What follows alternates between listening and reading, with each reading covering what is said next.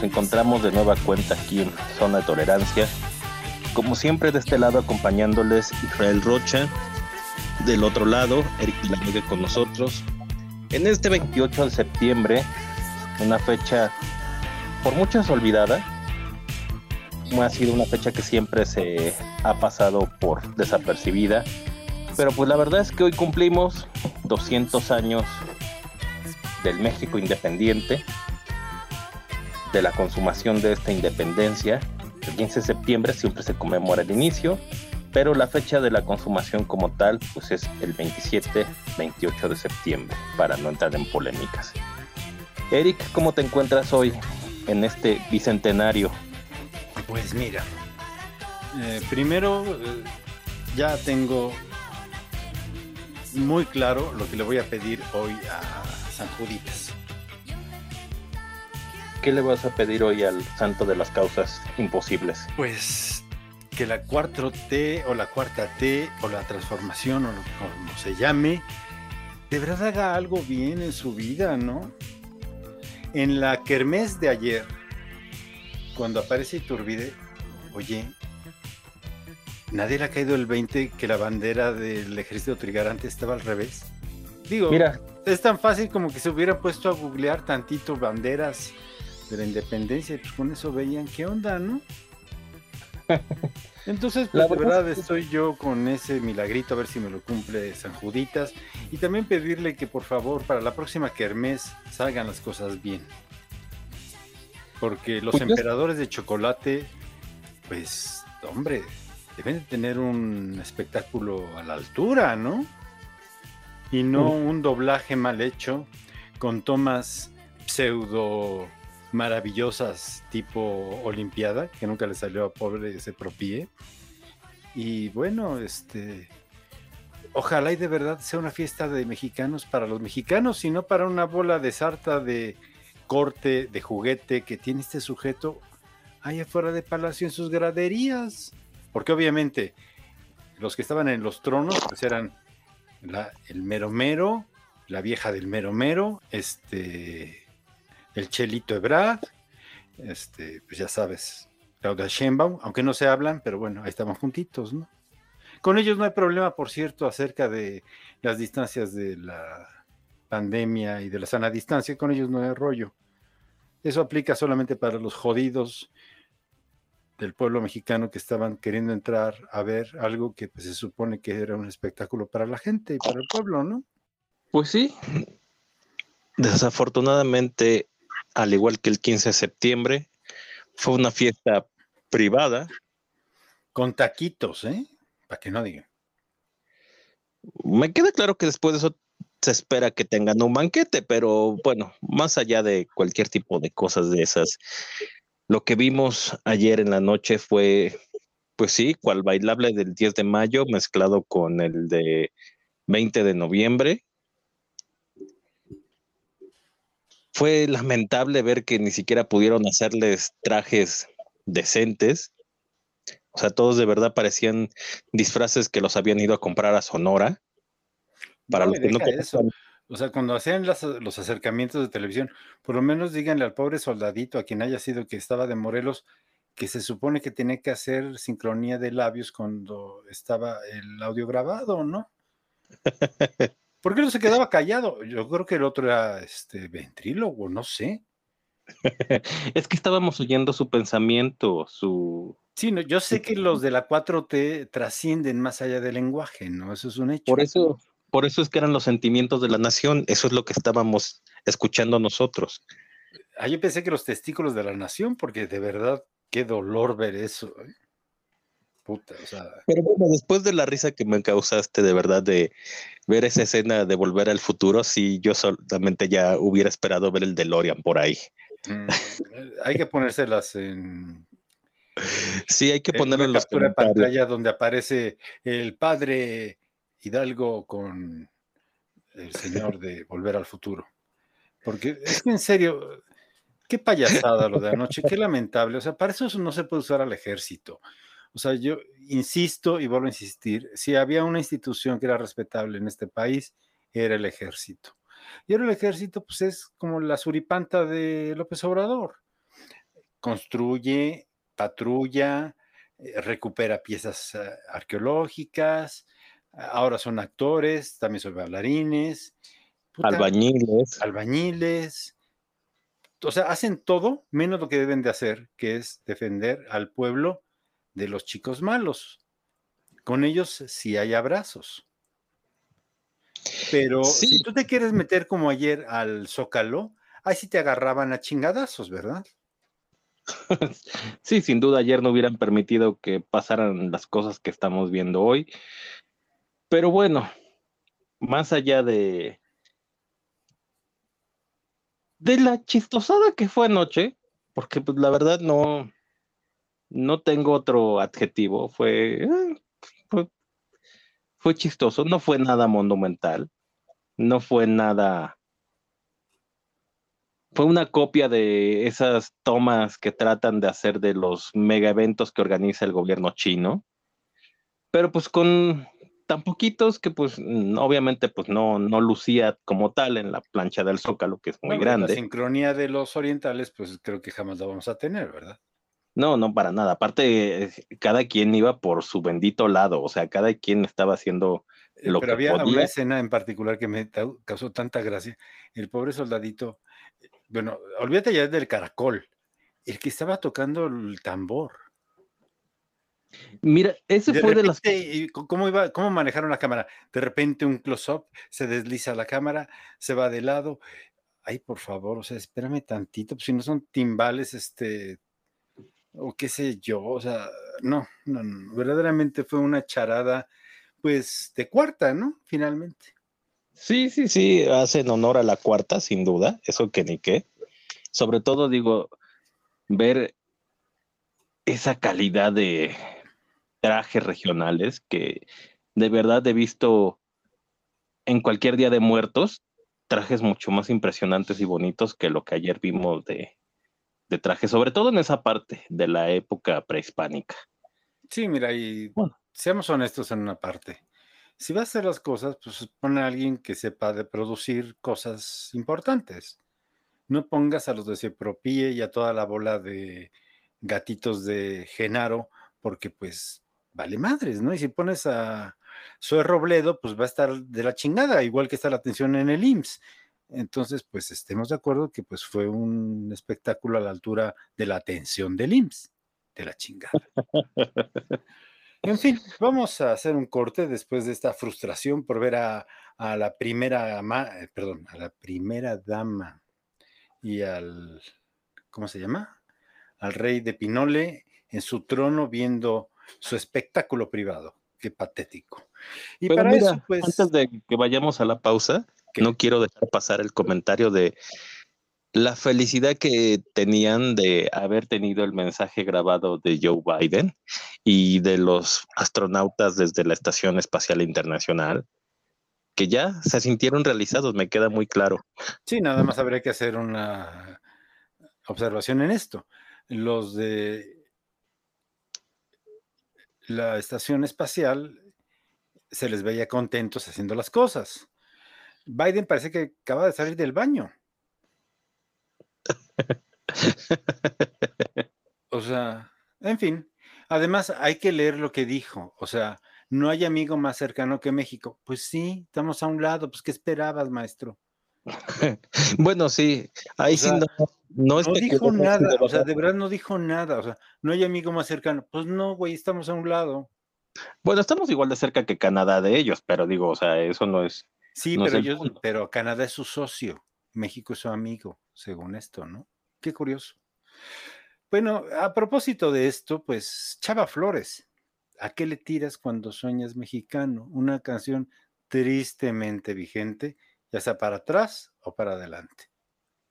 Continuamos. Trae las bolsas llenas de billetes, pero de lotería, no hay que traer de los otros, de los buenos. ¿Qué pasa contigo, mexicano? Mira, compras en dos, cae en cuatro. Compras en cuatro, cae en seis. Compras en seis, cae en siete. Compras en siete, cae en nueve. Compras en nueve, no hay sorteo. No das una, manguita.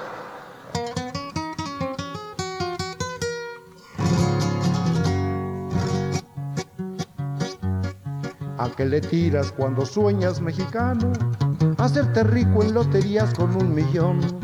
Mejor trabaja y levántate temprano. Con sueños diopios solo pierdes el camión. ¿A qué le tiras cuando sueñas mexicano? Con sueños verdes no conviene ni soñar. Sueñas un hada y ya no debes nada. Tu casa está pagada, ya no hay que trabajar ya está ganada la copa en la olimpiada. Soñar no cuesta nada, qué ganas de soñar. Ah, pero eso sí, mañana sí que lo hago. Pero eso sí, mañana voy a ir. Pero eso sí, mañana sí te pago, ¿eh? ¿A qué le tiras cuando sueñas sin cumplir?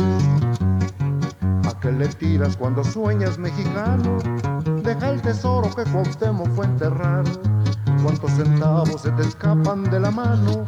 Buscando un taxi que jamás te ha de llevar. ¿A qué le tiras cuando sueñas mexicano? Que faltan niños para poblar este lugar.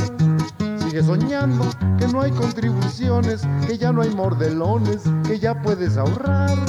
Sigue soñando que el PRI ya no anda en zancos, que prestan en los bancos, que dejas de fumar. Ah, pero eso sí, mañana nos casamos. Pero eso sí, mañana te lo doy. Pero eso sí, la última y nos vamos, ¿no? ¿A qué le tiras cuando sueñas soñador? ¿Ya se vieron cómo canta Chava Flores? Auto último modelo y con su lotería ganada. No le tire usted a la mala onda se puede ganar uno de los premios de la 4T. Si no se gana un avión, se gana un rancho. Y si no se gana un palco en el Azteca. Ay, bueno, diste en uno de los puntos más patéticos de, como siempre, de estas fechas, que ya parece que ya le gustó después del fiasco de la subasta de avión presidencial. Pero bueno. mira, o sea, más allá de eso, y que ni al caso viene, porque ya sabemos que este güey puede rifar lo que quiera, este, y nunca lo entrega, ¿no? Ese no es el punto. El asunto a lo que yo iba con esto es, de verdad, un presidente que se digne ser presidente y que tanto está chingando de la investidura presidencial, tiene que estar todas las mañanas diciendo las mismas pendejadas. Y más allá de eso, tiene que sacar un Twitter de un no sé quién de no sé dónde, donde insultan a su señora. Hombre, nada más pon López Obrador va a llover mentadas de madre. O sea, eso no es problema. Entonces, un presidente tiene que rebajarse, porque es lo que es, rebajarse a contestar un Twitter de un alguien que igual como son de bots en la 4T, es, igual es un bot inventado, muy acorde para el momento, pues mira. Qué barato, ¿no? Sí, sí, la investidura presidencial, hijo, no. no, es lo que solía ser, ¿eh? No, no, no, ni siquiera tengo palabras, porque ni siquiera lo compararía con la época priista más recalcitrante, porque por lo menos con ellos, pues sí, sí se lo creíste en su momento, ¿no? Aquí es una pantomima barata absurda, y más cuando vemos en este país en el que pues ocupan la mañanera para perseguir a científicos, ¿no? Pues para estar chingando gente, o sea, el güey no dice nada en la mañanera. O sea, el asunto de los científicos, seamos honestos en una cosa, el CONACIT desde hace años, igual que el Simvestab, son una fuga de lana que se va en muchas ocasiones, no digo que en todas, eh, a becar a sujetos que ni siquiera se lo merecen. Digo, a mí me tocó conocer a algunos este, científicos de los cuales me debo de ahorrar el nombre, pero que adivina qué, sus hijos tenían como 34 años y todavía seguían becados porque seguían estudiando. ¿Cuándo habían trabajado? Nunca. Pero son becados del Sinvestap, es decir, del CONACIT. Pero mira, si de verdad... Mira, algo, algo hay de cierto en esa parte, pero lo que sí es muy real es de que de eso a que los quieras meter, como hace Gersmanero, al Moloya junto al Mocha Orejas y junto a no sé quiénes, hombre. Oye, en serio, si tantas ganas tienes de meter gente a la cárcel, ¿por qué no fuiste por los chapitos? ¿O por qué no te vas a ver cómo está la corrupción por acá en la frontera de los grandes coyotes que pasan a los eh, migrantes? Porque los migrantes tampoco pasan de gratis de un lado al otro, ¿eh? No, me queda claro que esa trayectoria del sur al norte cuesta y cuesta, bastante. digo, cuesta 25, 30 mil dólares. O sea, no, es para pobres, ¿eh? Pues. Pero bueno, ¿por qué diablos eh, Gersmanero no se pasa en eso? Ah, bueno, hay que hacer memoria. Gersmanero es el que encarceló a Silvia Pinal. Y le encarceló, pues porque quería pelearse un teatro que el pobre güey ni ese teatro. Y lo peor de ese teatro es que acabó siendo de esos brasileñitos que hacen este, misas este, por Canal 4 o por lo que era Canal 4 en las noches. o sea, Gers Manero es un tipo bastante loco. Y mira que fue rector de una universidad, ¿eh?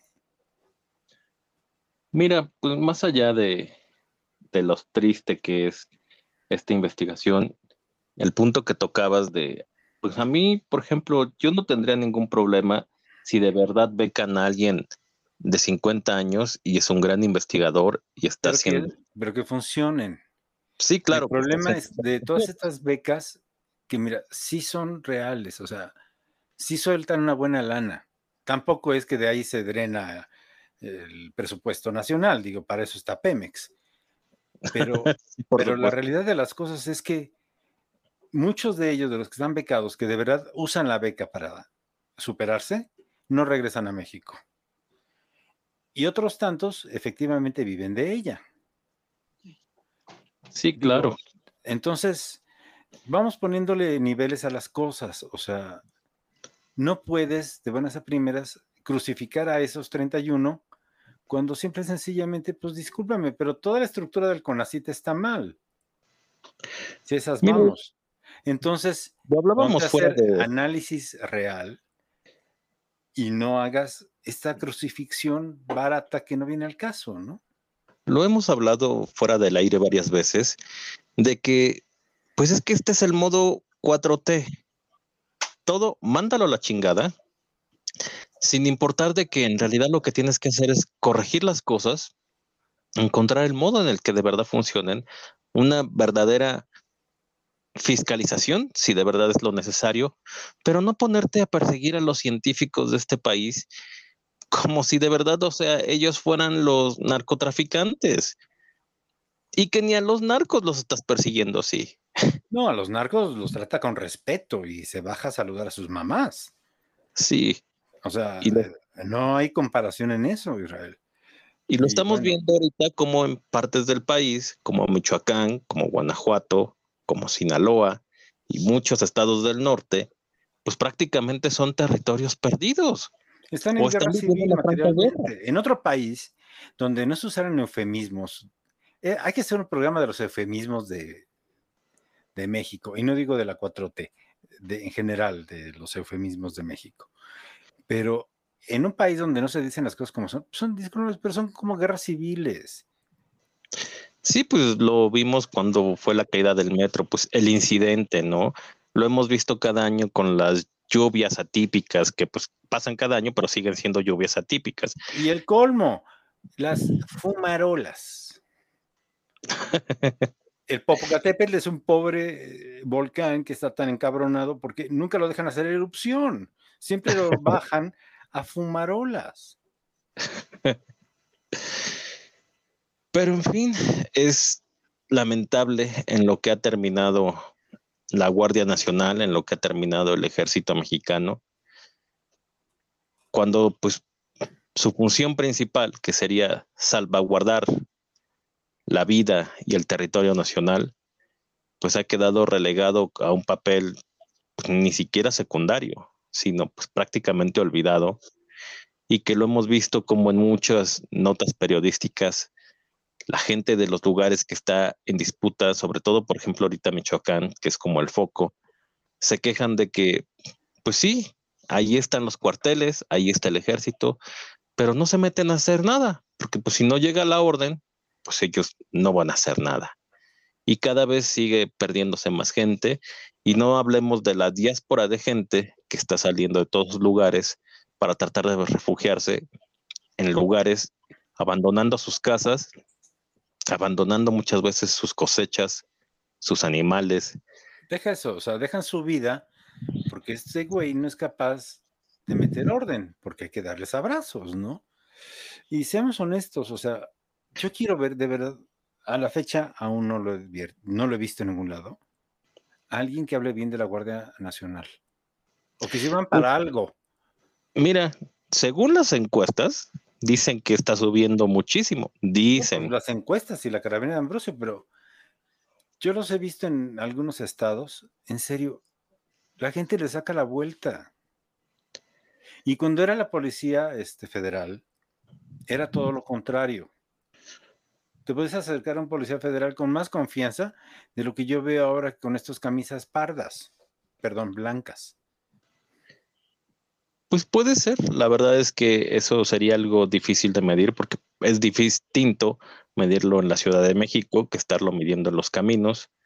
Pero sí, pues incluso aunque estén vigilando los caminos, vemos que en un kilómetro está un retén de ellos o del ejército, a los cinco kilómetros está otro de narcos y como si nada, pareciera que de verdad no, no, se encuentran, están como en realidades paralelas, ¿no? no y en otro video que pasó que, que pasaba un cártel o qué sé yo, y saludaba a los brodis de, de la guardia, ¿no? Sí, entonces vemos. son cuates, estos eran brodis, estos eran cuates. O sea, por favor, o sea, es una charada. O sea, las estrategias maravillosas que tiene este de política exterior, de seguridad, de empleo, de valen pa' pura madre. Pues ese es el otro punto principal, y no hay que olvidarlo, que también lo han ocupado como barrera contra los migrantes en este gobierno tan humanista que tenemos y que nunca se había visto un maltrato semejante ni en los peores momentos del Priato a los migrantes, sobre todo en este caso al pueblo haitiano, que ahorita es como el principal que está en cruza después de todas las tragedias que porque son negros? ¿Qué cosa? Vamos a dar un corte y continuamos. Esto es Zona de Tolerancia y regresamos con este tema de los eh, ciudadanos haitianos que pues qué cosa que nadie quiere por ningún lado. Continuamos. Fui por las calles paseando de mirar una escena tan triste la injusticia de una bestia humana que con su arma un obrero golpeaba. Un policía le estaba quitando a ese hombre con un trago encima su dinero que con tanto trabajo había ganado en siete días de su vida. Él solo lloraba por su impotencia. Le pedía clemencia por su familia. Él solo lloraba, sabía que lo esperaban. En su casa, su mujer e hijos no había nada, el dinero y él faltaban. Algunos quisimos ayudar, pero muy pronto fuimos sometidos. Más azules habían llegado ya ni a palazos nos echaron a un lado. El uniformado no escuchaba nada, parece estar posesionado. No se dio cuenta que de un cachazo la vida le había arrebatado. Aquel obrero quedó tirado con la mirada hacia el cielo, con un gesto de dolor inmenso en su casa solo se habían quedado. ¿Quién dará ahora a su hogar apoyo económico y moral?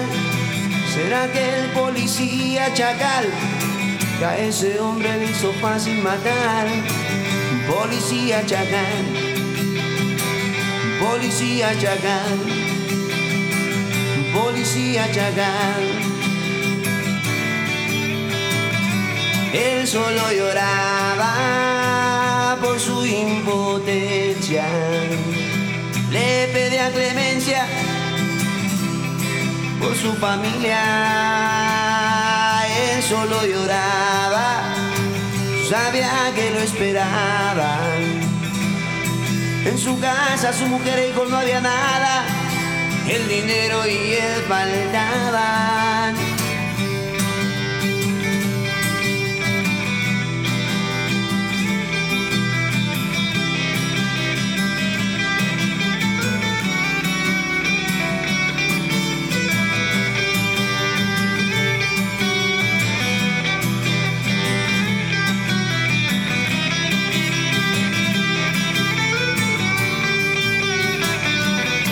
Solo lloraba por su impotencia. Le pedía clemencia por su familia. Él solo lloraba, sabía que lo esperaban.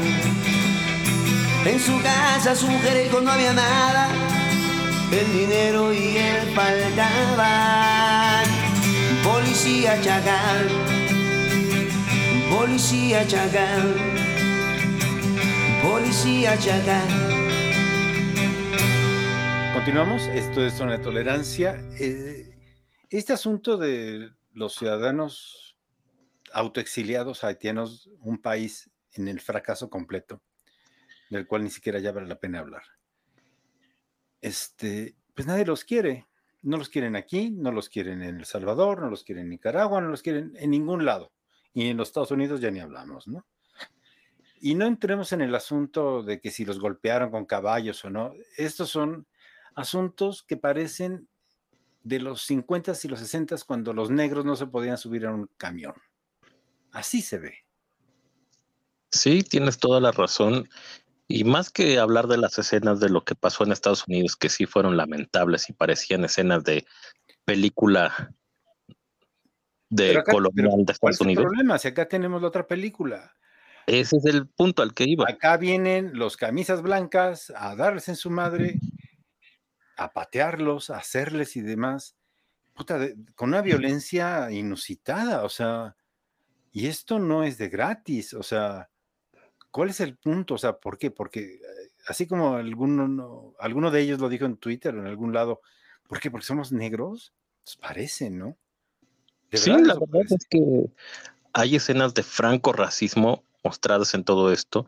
De hecho, o sea, nada más porque seguramente no hemos tenido los audios de cuando fueron esas capturas que estuvieron dándose en Chiapas, pero cómo los estuvieron persiguiendo por caminos, carreteras, los caían justamente como enredadas en la noche a las 3 de la mañana, 4 de la mañana, cuando estaban dormidos, separando mira, familias. este asunto de la migración también, seamos honestos, no es asunto de México, es asunto de todo el planeta. Ah, en no, Italia, porque si llegan los barcos. En España, porque se brincaron la barda. Este, en Alemania, porque los tienen atorados en un campo. En fin, o sea, este es un fenómeno mundial de migración no controlada que ningún país quiere, pero que todo el mundo dice que son la buena onda. Y no es cierto. No, todo Al fin mundo. del día, más allá de todo lo que digan los gobiernos y la chingada, el problema es cuando quieres integrar a muchos de estos grupos en ciertas sociedades o ciertos barrios. La gente no los acepta, punto. Háganle como quieran. Y hablando de ese vio, eh, esto, esto pasó en Chile hace apenas un par de días, donde los chilenos agarraron y les dieron a masazo limpio y quemaron un campamento de venezolanos. Y sí, efectivamente, como bien lo dices, tenemos un gran punto en esto, porque todo el norte ahorita está viéndose rebasado, todos los centros migrantes, al punto que el arzobispo de Monterrey ya se los dijo. O sea, prepárense las parroquias porque van a tener que ser santuarios. Y este punto se extiende por toda la franja llegando hasta Tijuana, donde vamos a ver un aumento de violencia, de drogadicción, de prostitución y de delincuencia, que también... es en lo que acaban todos estos migrantes que no pueden cruzar. O sea, son tan pocos los que se integran a las sociedades. Y los demás acaban pues, haciendo desmadre y medio. Y la gente que vive y que siempre ha estado en sus lugares de origen, obviamente, pues no tiene por qué gustarles que te lleguen de repente 100 venezolanos, 100 haitianos, 100 africanos, 100 lo que tú quieras. No los quieren. Sí, pues es obvio que no, porque obviamente con todo lo que conllevan, y no hablo de su presencia per se, sino de la delincuencia y todo lo que estamos diciendo, incluido hasta la suciedad y la basura que aumenta en todos los lugares donde van pasando. Pero es un problema muy complicado y, esto sí. A nivel mundial. Pero el problema es que aquí, en el gobierno donde no hay más que honestidad y no hay corrupción y la chingada, pues mientras no se rompa el lazo de la cadena de cobro, que quiere decir cada migrante, porque es a lo que se remite y a lo que se resume cada uno, una lana un migrante para los coyotes mexicanos y americanos no es más que eso, una lana. Si está vivo o muerto, ahí se quedó, les vale madres, obviamente. Mientras ellos cobren su lana y le pasen su corta feria a las autoridades de cada extremo de la frontera y también de la parte media, pues que el mundo ruede. No es su problema. Pues te parece que hagamos otra pequeña pausa y regresemos a concluir este zona de tolerancia. Este es mi homenaje al niño migrante. No me sé su nombre solo a dónde va. Ha emprendido un viaje buscando a sus padres y que a la deriva es carnada viva en medio del mar. No sabe de leyes, menos de frontera, solo que su tierra por hambre y miseria ha dejado atrás lleva en su bolsillo solo un domicilio y en su piel morena la triste condena de ser ilegal. De ceguera y de oídos sordos, hagamos conciencia de un lado y del otro, mientras deliberan inventando reglas, hagan algo ya. El niño migrante seguirá su viaje buscando cruzar pidiendo a la Virgen lo que el gobernante se niega a escuchar.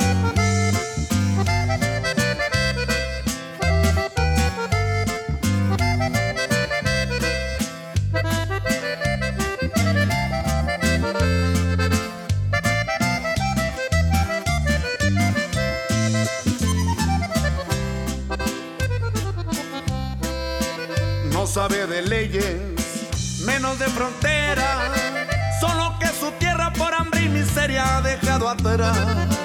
Lleva en su memoria dolorosa ofensa de aquellos que atentan contra su derecho a la libertad.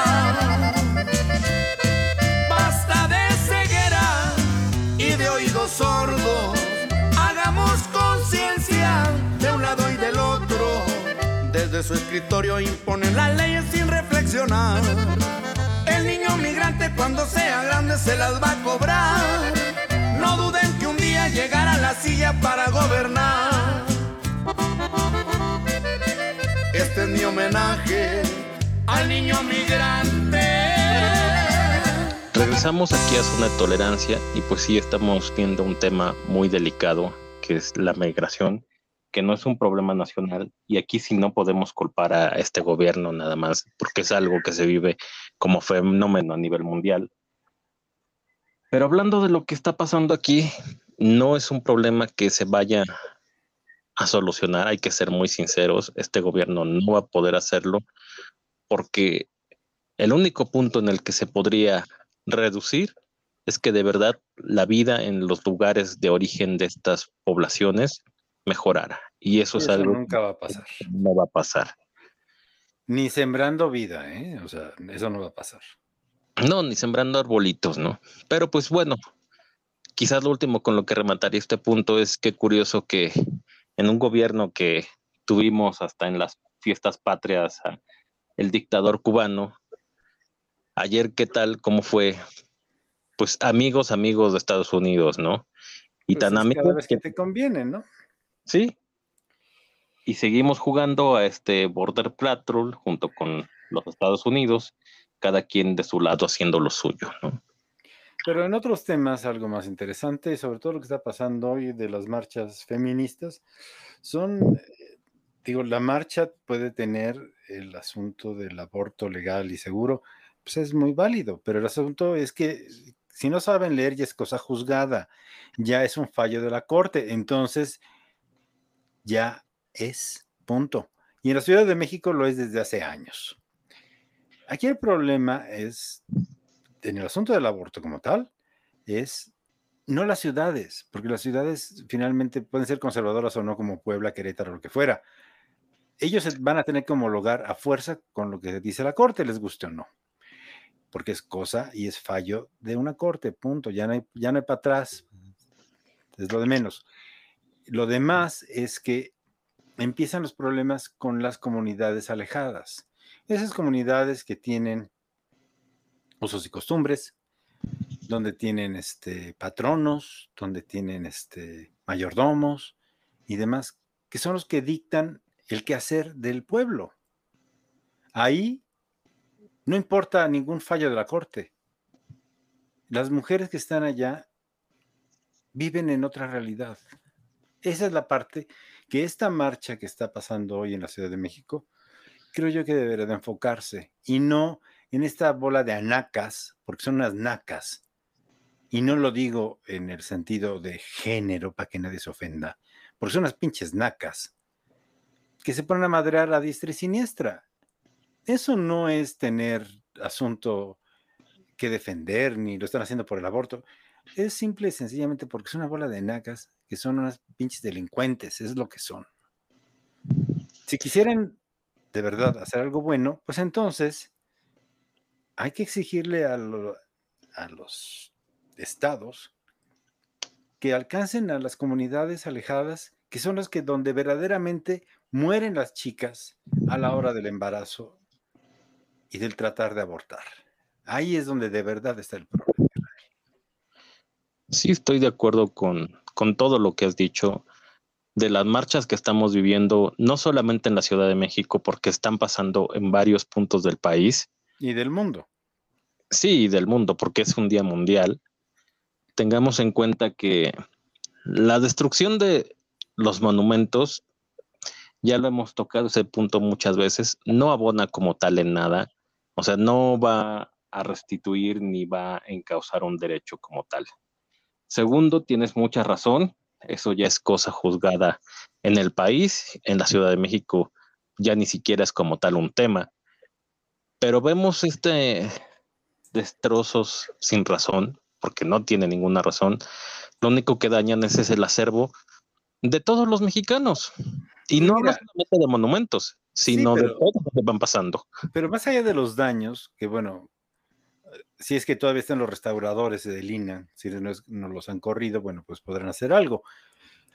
No lo minimizo, pero para nada, sino todo lo contrario. Sí, ya sumamos otro día más que se va al calendario, donde ya junto con el 2 de octubre son los días de la destrucción, ¿no? Entonces, no, no es por una celebración, no es por una lucha social, son simplemente destrozos sin sentido. Son las delincuentes baratas, pagadas, veto a saber por quién. Eso es lo que buscan los medios. O sea, cuando la marcha debería de ser legítima y tener un discurso real, donde hablaran las activistas y la gente que está sobre del tema, no, la cámara se tiene que desviar para ver estas payasas. Ese es el punto. Sí, sí, sí, desafortunadamente así termina.